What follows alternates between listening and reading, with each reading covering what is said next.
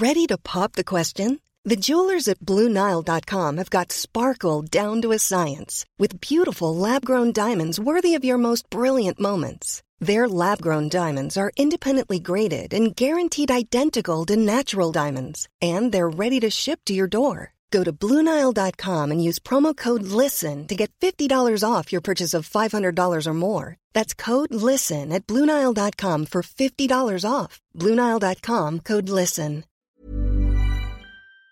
Entonces, pues a mí me da mucho gusto recibirlo aquí al Fisgón, Rafael Barajas Durán. ¿Cómo estás, Rafa? Pues bien, muy agradecido por el espacio. Al contrario, al contrario. Y ahora con esta nueva publicación, ¿no? Del Fondo de Cultura Económica, este, que es el hinchamiento gráfico de Francisco y Madero. Cuéntanos. Así es, mira, es básicamente una investigación sobre un momento eh, muy especial de la prensa mexicana. Es, eh, digamos, el, el trabajo versa sobre lo que hicieron los caricaturistas en el periodo que va de 1911 a 1914, que es el periodo de eh, la insurrección maderista, eh, eh, la campaña presidencial y la llegada de la, a, a Madero de la presidencia. Entonces es básicamente es un fenómeno nuevo dentro de la prensa mexicana, porque lo que se da en este proceso es una verdadera campaña de descrédito. Los historiadores se debaten entre dos te teorías, ¿no? Bueno, tres teorías en realidad. Unos dicen que eh, en realidad lo que ocurrió es que la prensa que había estado sujeta eh, férreamente bajo el yugo y la dictadura porfiriana, de, rep eh, de, repente se encontró con que tenía libertad de expresión, no supo qué hacer con ella y abusó de ella. Lo que dicen es que básicamente hubo una suerte de carnaval de desenfreno, una orgía de irresponsabilidad, libertinaje, libertinaje uh -huh. toda esa cosa. Hay otro sector que plantea que la campaña se fue agudizando a medida que Madero fue cometiendo errores. Y hay otro sector que plantea que hubo efectivamente una campaña de descrédito desde un principio. Yo lo que hago es rastrear los orígenes de esta campaña, analizar cómo fue, eh, cómo fue la andanada de caricaturas, bueno, lo que encuentro es que... ¿Qué encontraste? Sí. Pues mira, es muy... Eh, eh, yo creo que la, la ahora sí, es, estas investigaciones son sobre todo muy divertidas, ¿no? Sobre todo cuando lo encuentras en las cosas y vas descubriendo y vas y jalando vas los datos va, y vas encontrando datos, es muy interesante. Eh, primero, eh, la campaña sí tuvo una narrativa desde un principio, de manera que no es una cosa que haya ido evolucionando con el tiempo. Okay. No es una narrativa que se planteó desde, las, desde los primeros meses de, de, de, del triunfo de Madero. Luego, eh, lo que hice fue como que creo que es lo que es, que es, lo que dicen los detectives clásicos de las novelas policíacas es seguir el dinero. Exacto.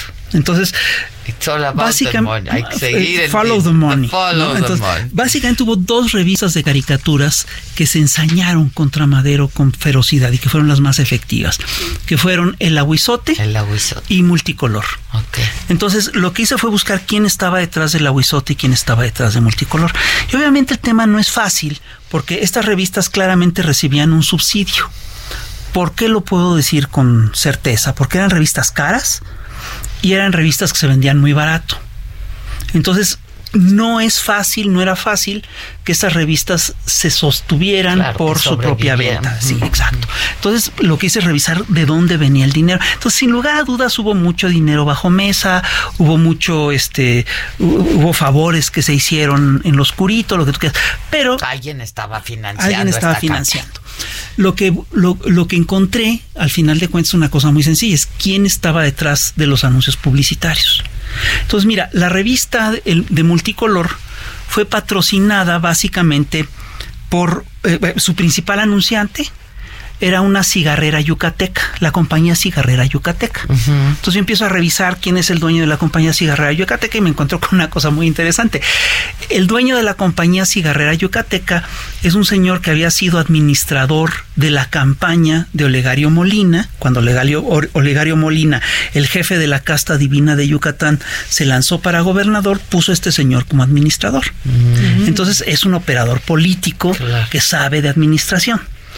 Y el tema de fondo es que Olegario Molina fue, sin lugar a dudas, uno de los patrocinadores del, de la decena trágica.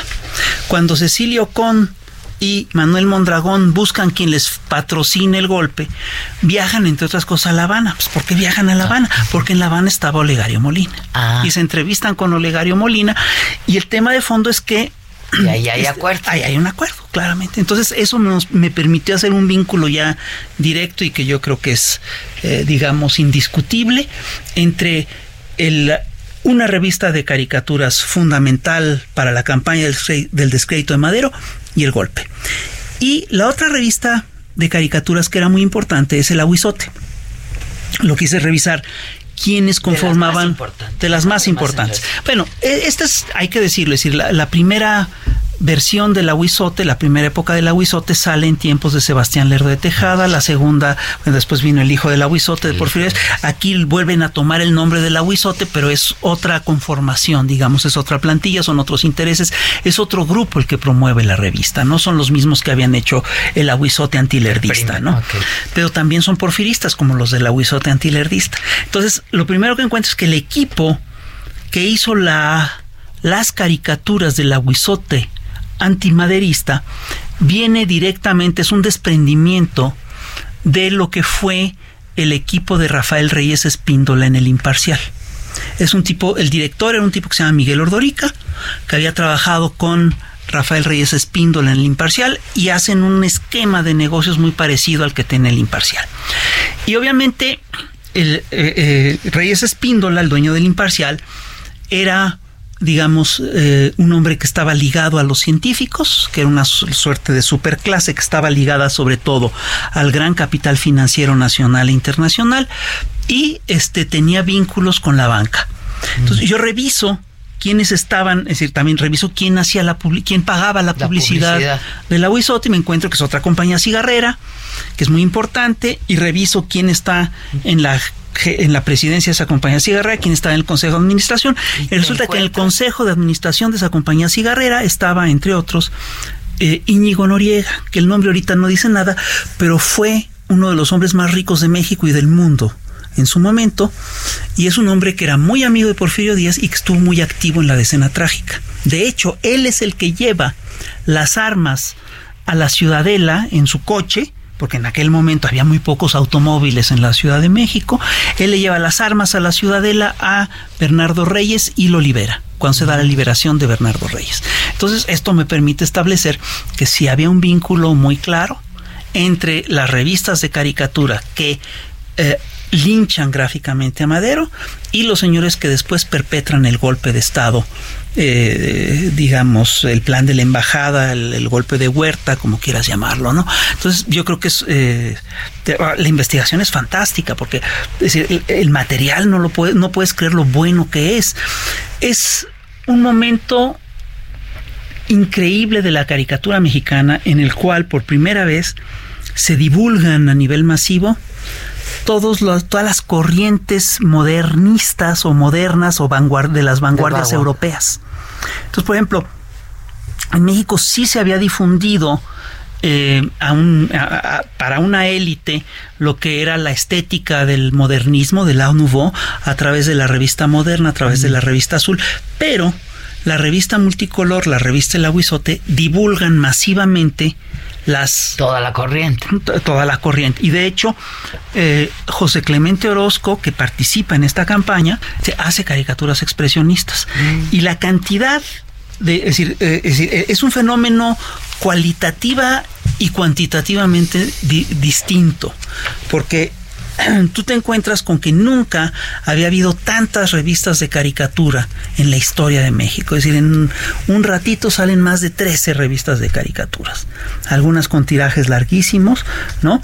Y además... Y cuantitativamente. Eh, cuanti no, y además cualitativamente es muy interesante. Esto es, eso es lo, cual, lo cuantitativo, porque además con tirajes muy grandes. Y cualitativamente es muy interesante porque reúnen a muchísimo talento, es decir, reclutan a jóvenes egresados de las eh, escuelas, reclutan a viejos periodistas, a viejos caricaturistas, entonces, y, y, por ejemplo, hay muchos artistas que participan. En esta campaña en la campaña contra Madero participan, aunque después no están orgullosos de ello, gentes como José Clemente Orozco, Jorge Enciso, eh, Roberto Montenegro, es decir, es una campaña muy interesante, Ernesto García Cabral. joyas. No, no, no, dibujantes increíbles. Entonces un momento verdaderamente prodigioso de la, litera, de, la literatura gráfica mexicana, del periodismo mexicano, y que yo creo que no había sido investigado. Oye, ¿y te tardó cuánto tiempo hacer este No, pues llevo ya seis años. Seis años, por lo menos cinco o seis años. en el proyecto. Mira, eh, te voy a ser franco, el, el, primer artículo que escribí, que está incorporado en uno de los capítulos, lo escribí de hecho hace como ocho o diez años. Ah, wow, es una investigación. empezó a interesarte el tema. Pero estas cosas así son, las empiezas a investigar y las trabajas. Ahora bien, fíjate, el tema de fondo que te plantea esto es, es, es, es muy interesante. Yo creo que eh, bueno, una de las cosas que, se que planteo es que esta es probablemente la primera gran campaña de descrédito moderna del siglo XX. Y es una campaña muy organizada. Y muy bien armada. Muy bien, armada, Muy bien armada. Y obviamente plantea un problema que es muy serio, que es eh, eh, que tiene que ver con la libertad de expresión estas campañas son realmente actos de libertad de expresión o más bien son actos de poder de grupos Claro, claro. Oye, este, déjame hacer una pausa, Rafa, y, este, y ya reserva de que ahora invitemos al, auditorio a que lo, compre y lo, vea, porque además lo vea, lo lea. Es muy bonito el libro. Es muy bonito el libro. Eh, pues hoy, ¿viste la mañanera? ¿La ves? Sí. Ok, se habló del tema de la libertad de expresión estuvo ahí Denis Dresser, etcétera. Me gustaría conocer tu opinión al respecto. ¿Qué momento estamos viviendo en la prensa mexicana? Hacemos una pausa y regresamos con Rafael Barajas Durán, el Fisgón.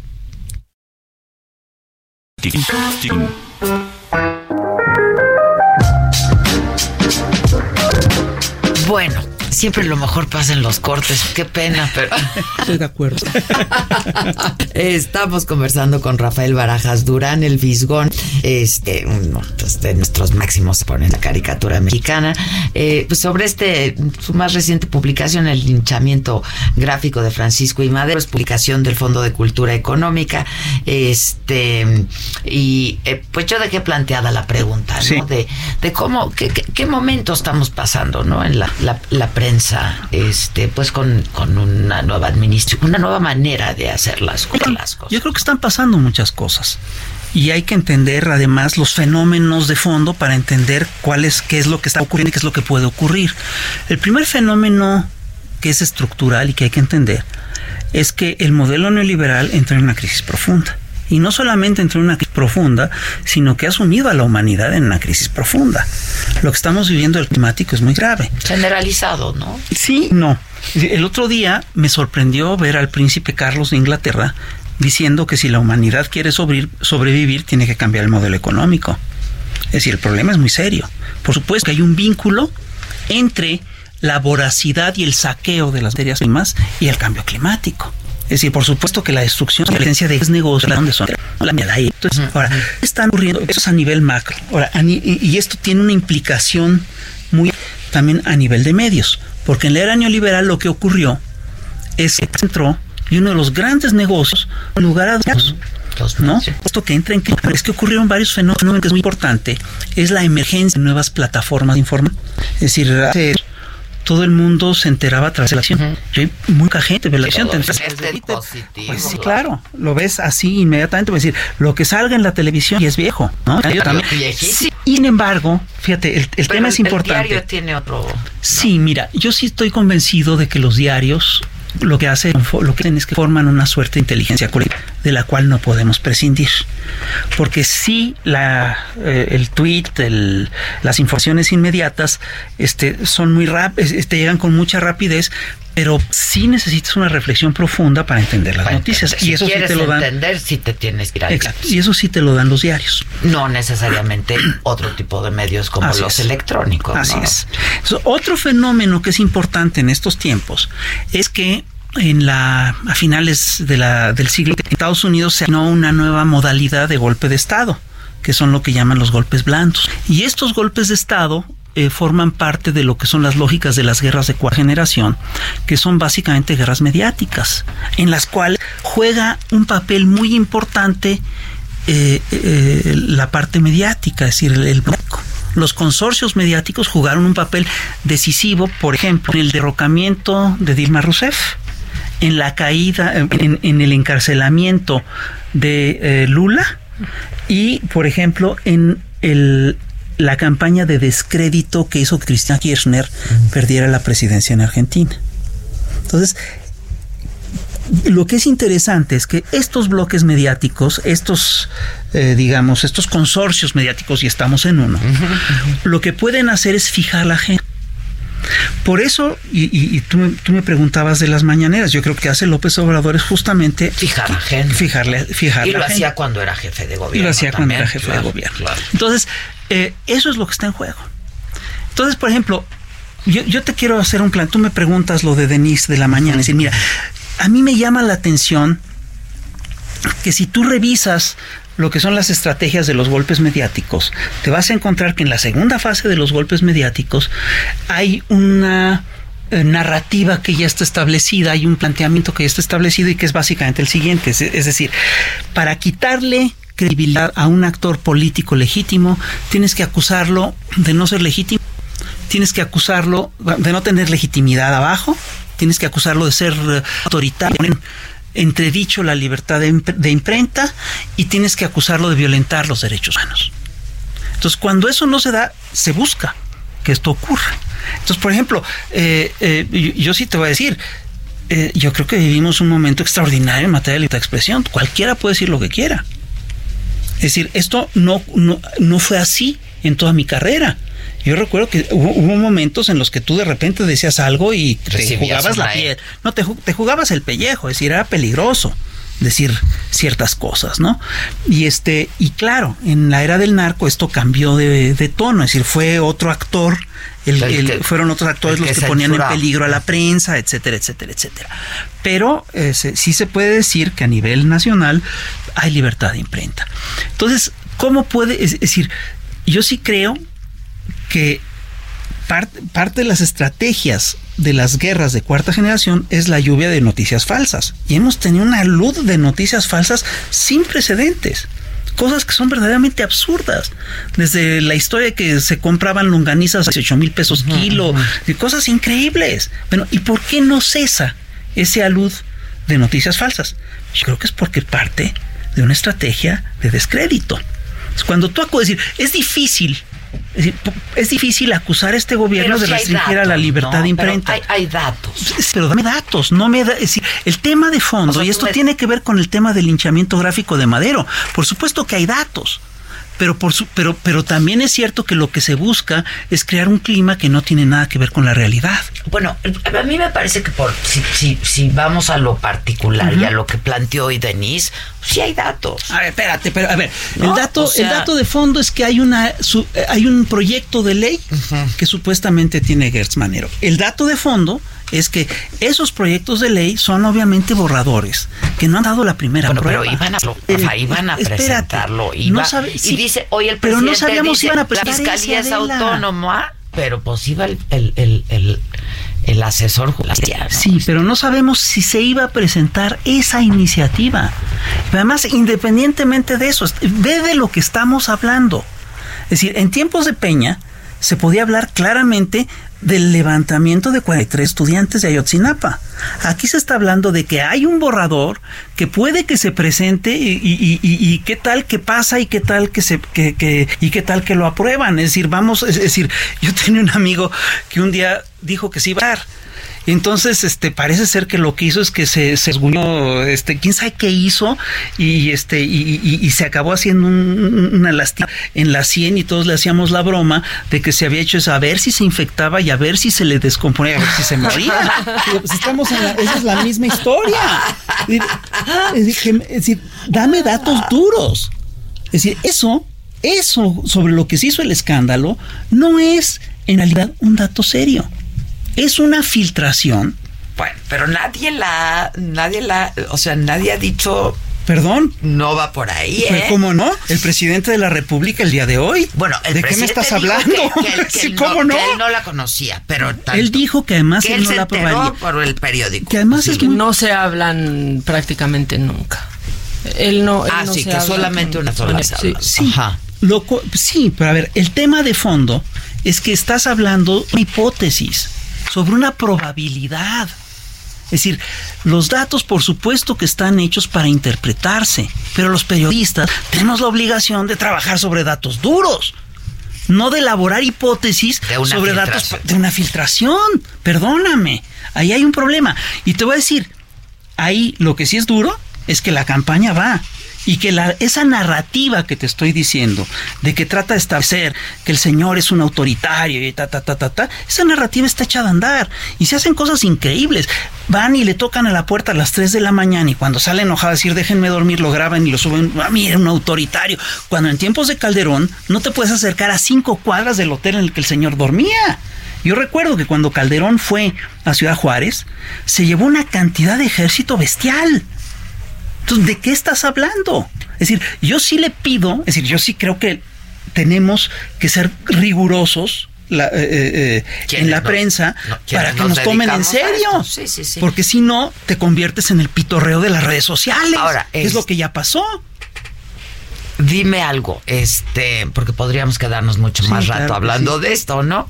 Este, pero entonces pasamos por un buen momento, ¿no? Este, hoy dijo el presidente, no tengo nada en contra de, de, Aguayo, no tengo nada en contra ni de Iriart, no tengo nada en contra de Loret, no, ah, y ese es otro tema. Ahí ha hecho algunos señalamientos con nombre y apellido de algunos colegas, y eso se presta. No, sí, perdón, pero estamos otra vez en el supuesto de que qué tal si se le infecta y que qué tal si se muere. Es decir, perdón. Es decir, hay una cosa que es muy curiosa.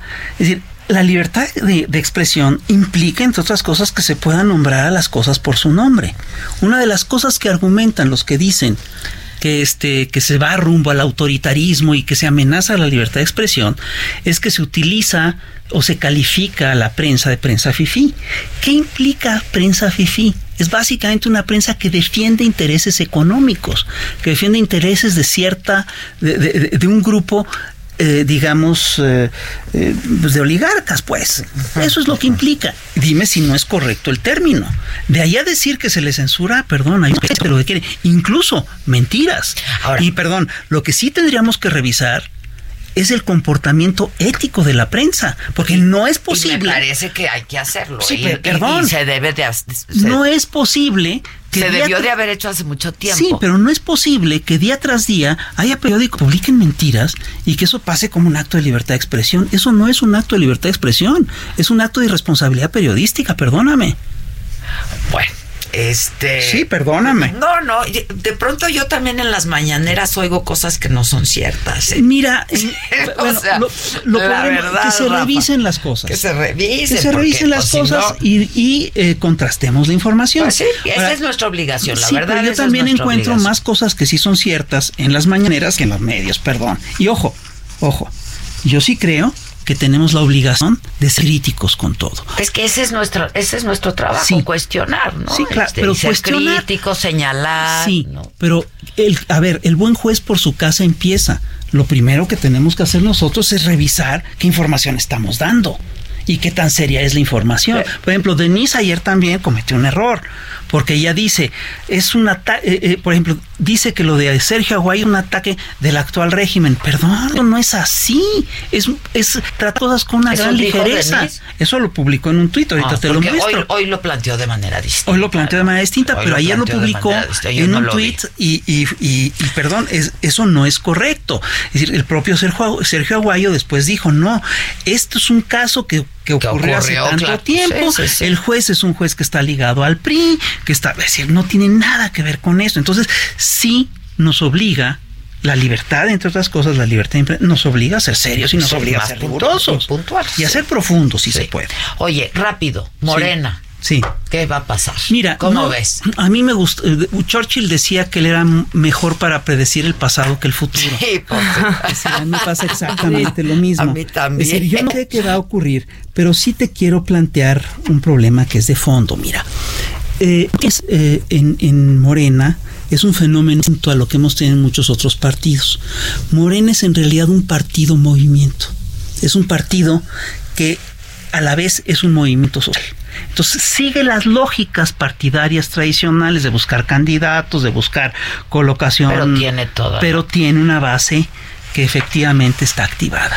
Yo creo que, eh, y, y, yo te voy a decir una cosa, la base de Morena con la que yo he tenido contacto es muy bien intencionada, es gente que tiene una eh, que está comprometida con el país, que sí quiere un cambio. Y bueno, yo, yo aquí te quiero señalar una cosa que me parece importante. A mí eh, vamos, yo no estoy de acuerdo con muchas de las cosas que podrá hacer este gobierno, pero sí me parece importante, pero sí me parece cierto, primero, que sí está haciendo un cambio, que es un gobierno distinto y que el proyecto que está impulsando es un proyecto que a mí me gusta, es el proyecto porque yo, por el que yo he peleado durante toda mi vida. Sí, sí, sí. Toda mi vida he peleado por esto, he peleado por la recuperación de eh, la soberanía energética, de la, eh, por la salud gratuita, la gratuidad de la salud. son cosas por las que yo he peleado. Por supuesto que hay cosas con, que con las que no estoy de acuerdo y, cuando no estoy de acuerdo lo señalo. Me parece que es mi obligación. Eh, y sin embargo, yo sí te digo que mucha es decir, el grueso de la base de, Morena, del movimiento, está de acuerdo con este proyecto y busca apoyarlo. Y yo también creo, yo, yo sí creo también que se quedó en la parte del partido toda una serie de lógicas que tienen que ver más con las lógicas del viejo régimen que con las lógicas del cambio. Y eso es lo que yo creo que está en debate. Ahora, si se trata de un partido movilizado, lo vimos este domingo pasado, es decir, perdóname, 1.300 delegados se dice a prisa, pero es, era muy complicado conseguir ese número. Sí, sí, sí. Muy, muy complicado, porque es decir, se, está hablando de un padrón que está inflado, en realidad son, eh, son muchos más los que, los que deben, los que están contabilizándose que los que realmente son, eh, y además este, es, es, es un, una reunión que se hizo sin recursos, gente que vino de todas las partes del país, en fin. El hecho de que se haya logrado el Congreso, te habla de que es una es un movimiento que, que, está vivo. Está vivo, Y ese es el tema de fondo. Y obviamente hay, eh, mira, yo, te voy a plantear un problema eh, que tiene que ver con un encargo que yo tengo. Es decir, por ejemplo, yo estoy al frente del Instituto de Formación Política de Morena.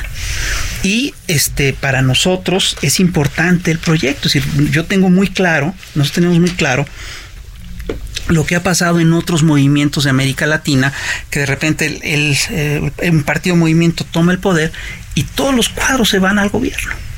Entonces es necesario, entre otras cosas, formar gente para eh, hacer eh, para consolidar la base social, consolidar una retaguardia, hacer nuevos cuadros que permitan este funcionar al proyecto, etcétera, etcétera, etcétera. Y sí hay ha habido muchas, muchas resistencias para echar a andar este proyecto, que me parece que es un proyecto necesario. ¿no? Entonces, yo sí creo que tenemos que romper con las inercias de la vieja forma de hacer política. Y sí tenemos, sí tenemos que hacer... El partido, por los partidos políticos. Y sí tenemos que hacer que los partidos sean, como bien lo dice Enrique Dus, referentes éticos. Ese es el proyecto de fondo. Tenemos que rescatar la ética de la política. Sí, lo dijo, el presidente lo dice siempre. Mira, durante décadas tú decías, este, cuando la gente hablaba de los políticos, decía, no, todos son unos corruptos, pero es que la política no debe de ser eso. No, ni, ni, ni, la política son los políticos y esta generación de políticos. Pero los políticos tampoco deben de ser eso. es decir, yo nada más te, te, te, te, planteo un problema. Es decir, eh, en tiempos, en sexenios pasados, hablando de, libertad de expresión, hablando de, derechos humanos sobre todo. A estas épocas, en estas fechas ya estábamos hablando de una guerra, de, una guerra declarada unilateralmente por parte de la presidencia de la República, por ejemplo, en tiempos de Calderón. A estas fechas ya estábamos hablando en tiempos de Peña de un caso como el de la Casa Blanca. Perdón, sí son otros tiempos. Y perdón, sí tenemos, entre otras cosas, hacer análisis serios, rigurosos y profundos. No es posible que la gente se vaya con verdad, eh, vamos con discursos que no tienen sustento, con cosas que no están probadas. Es que eso, eso no le hace bien a la profesión, Adela. ¿Cuáles son los riesgos de Morena? ¿Cuáles dirías que son? Muchísimos. Es decir, los riesgos, los riesgos de Morena son enormes. Es decir, obviamente el primer riesgo es fracasar con el proyecto, eh, no estar a la altura de lo que la historia te demanda. Y, mira, te lo voy a poner así. Es decir, un proyecto de cambio sí se necesita un movimiento activo. Sin eso no lo vas a sostener. Sí, porque si el riesgo es el ya. Y yo creo que no tenemos el derecho histórico de fracasar en eso. Es una responsabilidad muy grande. Y por protagonismos, ¿no? Además, mira, por intereses personales. intereses personales. Porque de repente alguien quiere ocupar tal o cual cargo. Eso a mí me parece que se supone que Morena no, que en Morena no iban a pasar esas cosas. pero si tú te fijas, el, pronunciamiento que hace la base es en ese sentido. El pronunciamiento del Congreso es justamente en ese sentido, busca rescatar la esencia ética del partido y sacar los pleitos personales y las ambiciones personales del debate político. Tenemos la obligación de formar parte de ese debate. Tenemos la obligación de entrar y tenemos la obligación de hacer que efectivamente se convierta en un referente ético. Ahora, esto tampoco me escandaliza. Ocurrió con todos los procesos de cambio que se dieron en América Latina en la primera década del siglo XXI. Todos los procesos, todos los partidos y agrupaciones políticas pasaron por este proceso, todos. No, no hay uno que no haya pasado por este proceso. Incluso el más en Bolivia. ¿No? Mm. Es decir, todos pasan por este proceso. No escandaliza, no me preocupa. Y lo que yo sí creo es que, digamos, eh, la esperanza de, salida, de, que esto va a tener una, salida exitosa, está justamente en la base. Y lo que, lo, eh, lo que a mí me importa es justamente elevar el nivel del debate, sacarlo de las lógicas mezquinas y que se empiece a hablar no de candidatura, no de cargos, sino que se empiece a hablar de proyectos, que se empiece a hablar de pues este, estrategias, se empiece a hablar de análisis. Estar por encima de Que esa, esa tiene que ser la apuesta. Y es, pues entre otras cosas, lo que estoy haciendo aquí contigo. Pues yo te agradezco mucho, Rafa, que hayas estado. Podríamos seguir y hablar de muchos otros temas, derechos humanos, ya que mencionabas, etcétera, etcétera. Pero hagámoslo en otra ocasión, ¿te parece? Es otro tema. Ese es otro ese es otro tema que también forma parte del ah, se violentan los derechos humanos. Mencióname un caso. bueno, pero hay datos, hay datos. Perdón, lo de, pero vamos a analizar el tema migratorio. Vamos a analizar. me acabó el tiempo, pero si. Es decir, el tema de las caravanas es un fenómeno nuevo, ¿eh?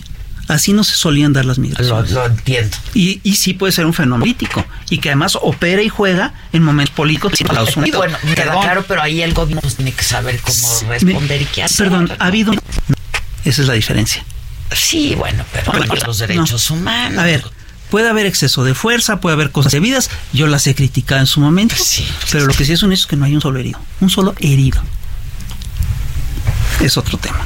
es otra situación. Sí, lo dejamos para. Sí, ya, es que ya se están poniendo. Ya nos quieren sacar. ya no, no hay muchos. La rifa de la, la rifa del avión. cosas. la venta, Yo ¿no? Creo que sí, entiendo. Eh, muy bien. Este, pero tengamos el compromiso de hablar en otra ocasión, ¿te parece? Rafael Barajas Durán, el Fisgón, mejor conocido como el Fisgón. Gracias, Rafa.